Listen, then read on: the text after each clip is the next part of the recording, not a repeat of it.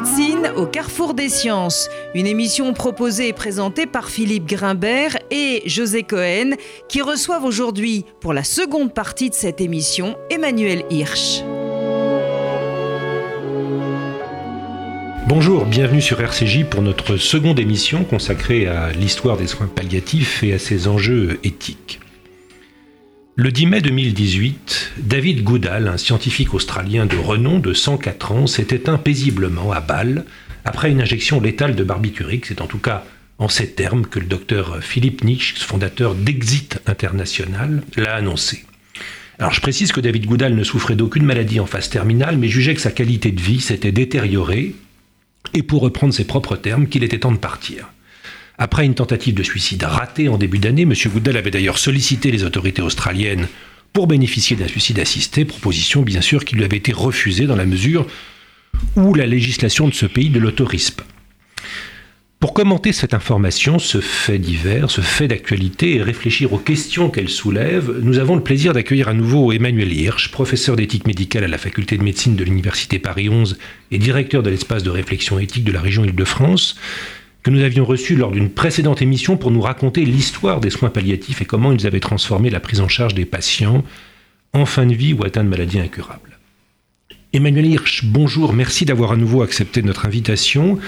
Ma première question, bien évidemment, ce sera de vous demander ce que vous inspire cette histoire et comment elle vous fait réagir. D'abord, euh, beaucoup d'émotions pour euh, ce monsieur qui était un grand scientifique, admiré de tous, qui a eu besoin euh, d'immigrer pour mourir. Et on parle de cette espèce d'itinéraire pour les gens en matière de procréation médicalement attestée qui vont à l'étranger. Et là, effectivement, ça peut interpeller. J'étais il y a quelques jours à Strasbourg pour une conférence sur la fin de vie et la députée évoquait le fait d'être frontalier, les gens qui euh, ont besoin de franchir la frontière, est-ce qu'on ne devrait pas le faire en France? Bon, C'est une question en tous les cas euh, pour moi euh, qui est importante, mais déjà le désarroi de cette personne qui n'a pas trouvé d'autres moyens d'aller jusqu'au bout de son existence. et d'un point de vue philosophique, a considéré à un moment donné que ce qu'il vivait était incompatible avec ce qu'il avait comme considération au niveau de ses idées de la dignité. il était allé au bout de son parcours. Alors sachez que c'est une question qui est souvent posée, notamment dans les pays euh, qui légiféré en matière d'euthanasie. Prenez euh, la Belgique, les Pays-Bas, ou des personnes qui sont âgées, euh, lassées d'exister, qui ont l'impression qu'il n'existe plus véritablement d'intérêt à vivre dans la société, sollicitent le médecin. Est-ce que c'est son rôle? C'est une question aussi à prendre en considération, de, dire ce qui est acceptable ou pas pour une société. Et, il y avait dans le, les de, derniers rois de, de Tulé, de Mallory, euh, dans la collection euh, Terres humaines, euh, les Esquimaux, vous savez, qui creusent dans la banquise et qui donnent un fusil aux vieux pour qu'ils se suppriment. Donc il y a aussi cette notion quelquefois sacrificielle dans la demande d'arrêter les choses avant que ce soit trop tard. Donc ma première réflexion, c'est bien sûr qu'il y a des situations humaines qui interrogent notre société on parle beaucoup en ce moment des EHPAD. On pourrait dire aussi euh, dans les EHPAD, est-ce que des personnes euh, euh, qui sont très évoluées dans une maladie neurocognitive ou qui sont grabatarisées, est-ce qu'elles sont encore dignes de vivre parmi nous? Est-ce qu'on a quelque chose à faire avec elles? Est-ce qu'elles appartiennent encore à notre humanité? Si on pousse, si on veut le raisonnement un peu plus loin, on voit que c'est pas uniquement stop ou encore, accès ou pas à l'euthanasie. C'est quelle idée on se fait de la dignité sociale et de nos responsabilités vis-à-vis des autres. Alors si on prend cet intellectuel, parce que c'était un scientifique, j'imagine, a été dans un environnement plutôt favorable il y avait des valeurs philosophiques. Il y a eu des manifestes hein, de prix Nobel euh, en faveur de l'euthanasie. En faire une affaire politique, c'est une question aussi importante. Euh, vous avez des gens qui peuvent le faire euh, d'une manière plus privée. C'est la mort, comme dit Marie de Henzen, c'est une question intime. La vraie question pour moi, c'est la responsabilité de notre société. vis de personnes qui sont de plus en plus atteintes de maladies au long cours, hein, les maladies chroniques qui ne veulent pas être uniquement des survivants, mais, qui veulent être membres de notre société. Donc quel type de place on reconnaît à ces personnes, plus vulnérables que d'autres, quel type d'attention, quel type de sollicitude? Et qu'est-ce que ça dit de la violence de notre société que de trouver euh, qu'il n'y a pas d'autre débat aujourd'hui que le débat sur euh, l'euthanasie? En termes de droit de la personne, uniquement de la personne euh, définie par rapport à sa maladie, mais vous êtes malade, mais vous aspirez aussi, vous le savez, comme professionnel, à pouvoir avoir une qualité d'existence, une certaine autonomie, avoir une place dans la société, participer des choix de société. voyez, ne débattre, n'être focalisé que sur la question de la fin de vie, alors ce dont il s'agit, c'est surtout la vie, l'existence en société, m'interroge énormément. On est dans une société, de ce point de vue-là, extrêmement violente et il faut être extrêmement prudent. La barbarie est quand même à nos portes. Moi, personnellement, je suis très ambivalent par rapport euh, à la loi qu'on a évoquée la semaine dernière, la loi de 2016, à Claes-Leonetti, sur la sédation profonde et continue. Puisque sur le terrain, euh, c'est très mal vécu. Les professionnels sont de plus en plus confrontés à des personnes qui disent dans la loi, il y a marqué, euh, je suis dans les critères de la loi, que j'ai le droit à bénéficier de la sédation profonde et continue. Les gens ont considéré qu'il s'agissait du droit à l'euthanasie. Ça bouleverse totalement la relation de soins dire euh, la relation de soins, c'est pas abandonner son malade, c'est l'accompagner dans une relation euh, responsable jusqu'au bout. Donc la vraie question qu'on pourra se poser demain, si on a une législation en matière d'euthanasie, c'est euh, dans les facs de médecine, est-ce qu'on formera également les médecins, les soignants, dans les ici aussi à l'acte euthanasique? C'est des questions qui ont l'air de rien. Qu'est-ce que ça signifiera de savoir le médecin et celui à la fois euh, qui soigne, qui accompagne, qui peut guérir parfois, mais aussi celui qui tue. Vous dire les mots en ces termes-là. Et je termine juste donc sur cette affaire. Je pense que c'est une vraie question qui n'interroge pas la communauté médicale, uniquement euh, le législateur, mais nos solidarités sociales. Comment on est présent auprès euh, d'une personne qui évolue dans une maladie d'Alzheimer, comment on est présent auprès de ses proches, qui 24 heures sur 24 sont confrontés à l'inacceptable, à l'insupportable. Si effectivement aucune solidarité ne se mobilise aux côtés de ces gens, en dehors même des institutions, ne soyons pas étonnés que la seule issue pour ces personnes, c'est de demander comme un droit le fait que ça se termine. Donc la réflexion, elle doit être posée à ce niveau. Comment on se mobilise? Et ce qui me pour moi une, certaine forme de tragédie, c'est de se dire, euh, on a évoqué la semaine dernière euh, Monsieur Vincent euh, Humbert, donc c'était à Berck. Ensuite, on a un peu évoqué Monsieur Vincent Lambert. Vous avez des personnes qui sont en état aussi relationnel ou état végétatif persistant. Est-ce que ces personnes n'ont pas la place parmi nous?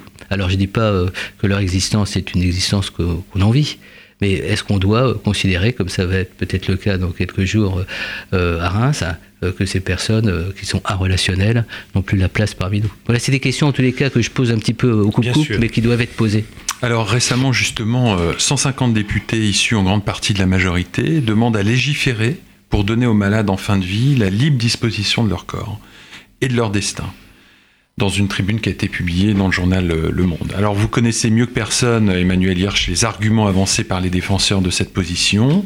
Ce n'est pas une question de dignité, mais de liberté. De même que je suis maître de ma vie, je dois l'être, si je le souhaite, de ma mort. Ce ne serait donc pas dans des situations qui restent rares, mais qui ont souvent un caractère extrême, une question de dignité, mais de liberté. Que vous inspire cette euh, position? J'ai évoqué euh, euh, la semaine dernière, les pères fondateurs de l'Association pour le droit de mourir dans la dignité ont été les gens qui ont développé en France le planning familial et qui ont participé de la loi de 75, 75 la loi Veil. Et c'est cette notion de délivrance qui est un concept important. Donc la liberté, une liberté à l'encontre de toutes les valeurs religieuses ou les traditions qui s'opposeraient à ce que la personne soit autonome dans ses choix, la liberté de choisir. Des choix euh, souvent très individualistes. Regardez en matière euh, de bioéthique, le choix euh, d'avoir un enfant un peu plus tard, c'est un choix qui peut être respecté. Et demander ensuite l'assistance médicale à la procréation se discuter aussi. Je ne suis pas en train de faire du jugement, mais oui, les, évolutions sont, à prendre en considération. Donc vous avez, moi je suis très admiratif des pères fondateurs de l'Association pour le droit de mourir de la dignité. C'était des gens qui avaient des valeurs extrêmement fortes et euh, qui ont essayé euh, de faire comprendre d'abord qu'il fallait euh, s'autonomiser, et c'est là où il y a quelque chose d'un peu paradoxal vis-à-vis du pouvoir médical.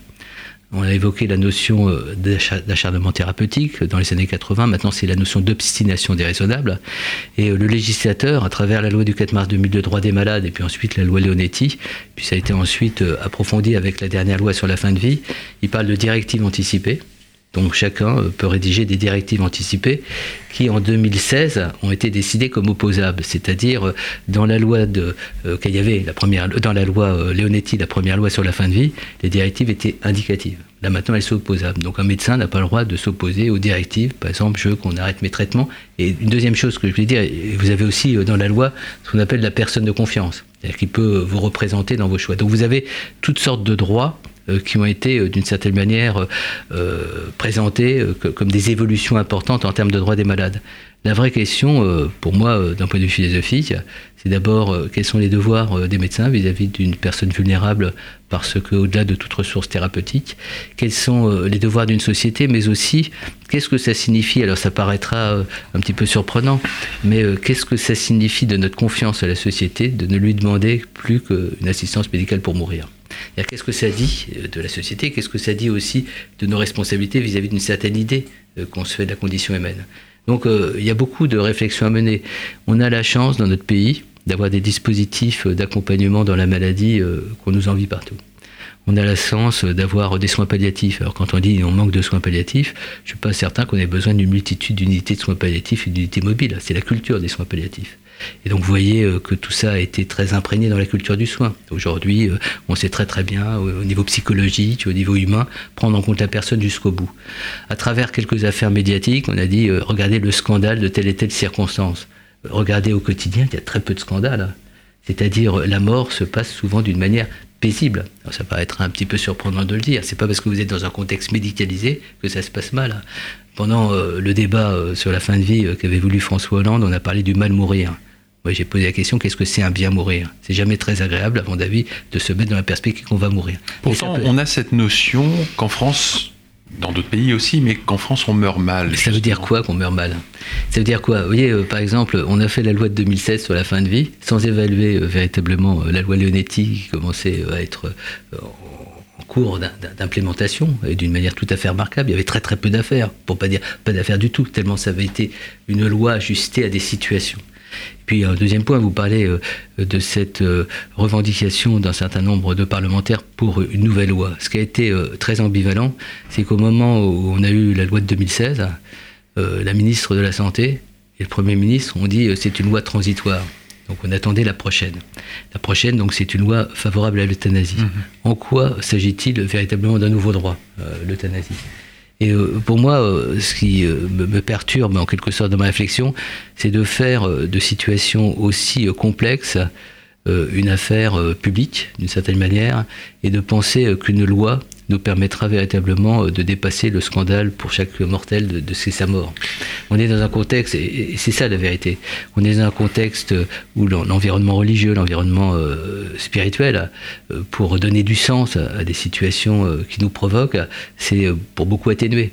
Euh, quelle est euh, la présence euh, des rabbins? Je ne veux pas faire de critique, il y a des rabbins qui sont très très présents dans les établissements hospitaliers, mais pour moi il y a une urgence majeure à ce qu'on ait une présence humaine, à la fois de rabbins, de la communauté, enfin je veux dire, pour faire ce qu'elle a fait toujours, c'est-à-dire témoigner du sentiment d'appartenir à la communauté, y compris lorsqu'on est en phase ultime de son existence. Voilà j'ai du mal aujourd'hui même, à l'instant où je vous parle, à trouver de la clarté dans mes propos, tellement euh, je vois, malgré tout, une certaine forme de banalisation, euh, alors je dirais pas du mal, hein, une banalisation d'une barbarie possible, puisque les plus vulnérables seront quand même les plus exposés à ces évolutions dans un contexte économique difficile, notamment euh, au niveau de la santé. Et donc je ne suis pas certain qu'en termes de droits des personnes malades, si vous avez un environnement favorable qui vous conseille, qui vous soutient à l'hôpital, c'est pas la même chose que si vous êtes seul. Alors on va, on va revenir sur cette question parce que justement, j'ai bien compris que vous étiez moins hostile à une pratique qu'à son encadrement législatif, mais tout, de même, si on revient sur cette question-là de, de, de, la loi, je vois moi tout de même dans cette difficulté à légiférer trois, trois questions euh, et peut-être trois paradoxes. Le, premier, c'est que nous sommes tous des républicains et que nous savons que cette loi, cet interdit aujourd'hui, est violé régulièrement par des médecins que nous aurions beaucoup de difficultés à condamner. Vous aviez rappelé l'avancée des pratiques dans les services de réanimation et des sociétés savantes, mais qui d'une certaine façon, euh, souvent, euh, ont des pratiques qui se situent hors d'un cadre législatif. Donc la première question, c'est est-ce qu'une loi qui n'est pas respectée n'est pas une mauvaise loi? Est-ce qu'il ne faut pas l'aménager? La deuxième le deuxième paradoxe que je vois, c'est qu'à travers l'histoire de David Goudal et de certaines pratiques, même si elles restent minoritaires, on va voir une sorte de tourisme se développer avec un clivage social. C'est-à-dire que se rendre dans ces pays, faire appel à ces sociétés qui pratiquent l'euthanasie volontaire ou le suicide assisté, c'est extrêmement onéreux. Et ça va introduire une notion très claire qui va être celle de l'ordre de l'inégalité, de l'accès à cette prise en charge de la fin de vie. Et puis la troisième, ou troisième paradoxe, il est peut-être plus philosophique. Montaigne dit la plus volontaire mort, c'est la plus belle. Est-ce que choisir sa mort ne fait pas partie simplement des droits de l'homme? Je voudrais que vous reveniez sur ces trois notions et ces trois paradoxes politique et républicain, social, et puis un peu plus philosophique le terme qu'on voit euh, dans les éléments de langage de l'association pour le droit de mourir dans la dignité, c'est pas vraiment uniquement choisir, c'était maîtriser sa vie jusqu'à son terme. Donc c'est la notion de contrôle avec dans les euh, éléments que vous évoquez euh, les personnes atteintes de maladies euh, neuroévolutives, pour prendre exemple. Par exemple. Ou de sclérose latérale amyotrophique. À partir de quel moment le curseur va d'un côté ou va d'un autre? Je pense qu'il faut être extrêmement prudent, en tous les cas, dans toutes ces approches, et ne pas être systématique. Le grand danger de la loi, c'est le côté systématique, et le côté, finalement, absence de réflexion à un moment donné. C'est-à-dire, on met en œuvre, d'une manière systématisée, un certain nombre d'éléments dans, dans, la pratique qui, à un moment donné, rendent assez indifférent au conséquences ou au sens de ce que l'on fait. Alors vous avez évoqué euh, la réanimation. Pour moi, euh, la réanimation, pendant des générations, c'était l'art d'un questionnement. Quand vous regardez euh, la loi de Leonetti 2005, il dit il faut réfléchir, il faut des processus collégiaux, il faut prendre du temps. Donc il faut être sceptique par rapport à nos décisions tellement les enjeux sont forts. Il s'agit quand même de tuer une personne on peut toujours mettre tous les mots qu'on veut, mais enfin, en tous les cas, c'est une personne. Même si elle allait mourir, en tous les cas, on prend cette décision. Donc, euh, la, prudence, me semble-t-il, s'impose d'une manière assez fondamentale. voyez, ce qui me gêne, par exemple, dans la, dans la loi de mars 2016, euh, c'est comment euh, certains l'ont comprise. C'est-à-dire, vous allez sur le terrain, vous dites, mais la sédation profonde et continue, pourquoi vous avez besoin d'une nouvelle loi? C'est déjà l'euthanasie pour vous. Vous avez des sédations profondes et continues qui durent quelques instants.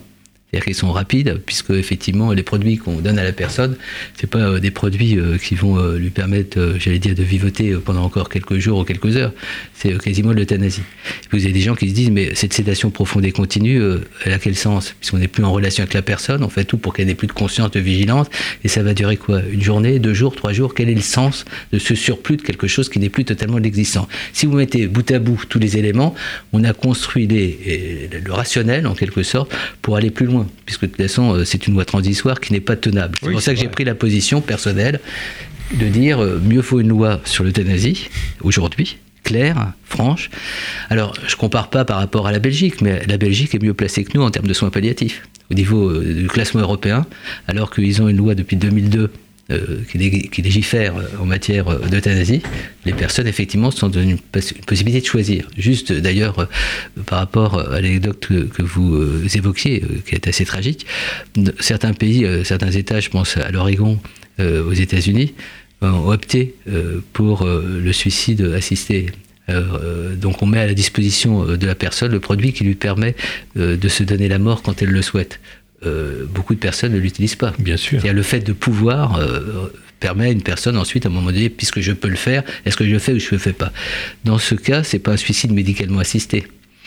Et euh, c'est là aussi il y a quelque chose à prendre en compte, c'est la question de la médicalisation euh, de, cette euh, oui, qui est un point très important. Parce que quels vont être les critères de Médici et en quoi certains ne se poseront pas la question à un moment donné, est-ce qu'on n'est pas un peu expéditif dans, dans l'absence d'un traitement, dans le renoncement à traitement? Vous avez toutes les dispositions, vous qui connaissez bien ces sujets, dans les limitations et arrêts de traitement en réanimation on a eu aussi euh, tout un ensemble de disputations pour dire mais euh, est-ce que pour certains on n'arrête pas plus vite que pour d'autres? Est-ce qu'on maintient les chances? Bon.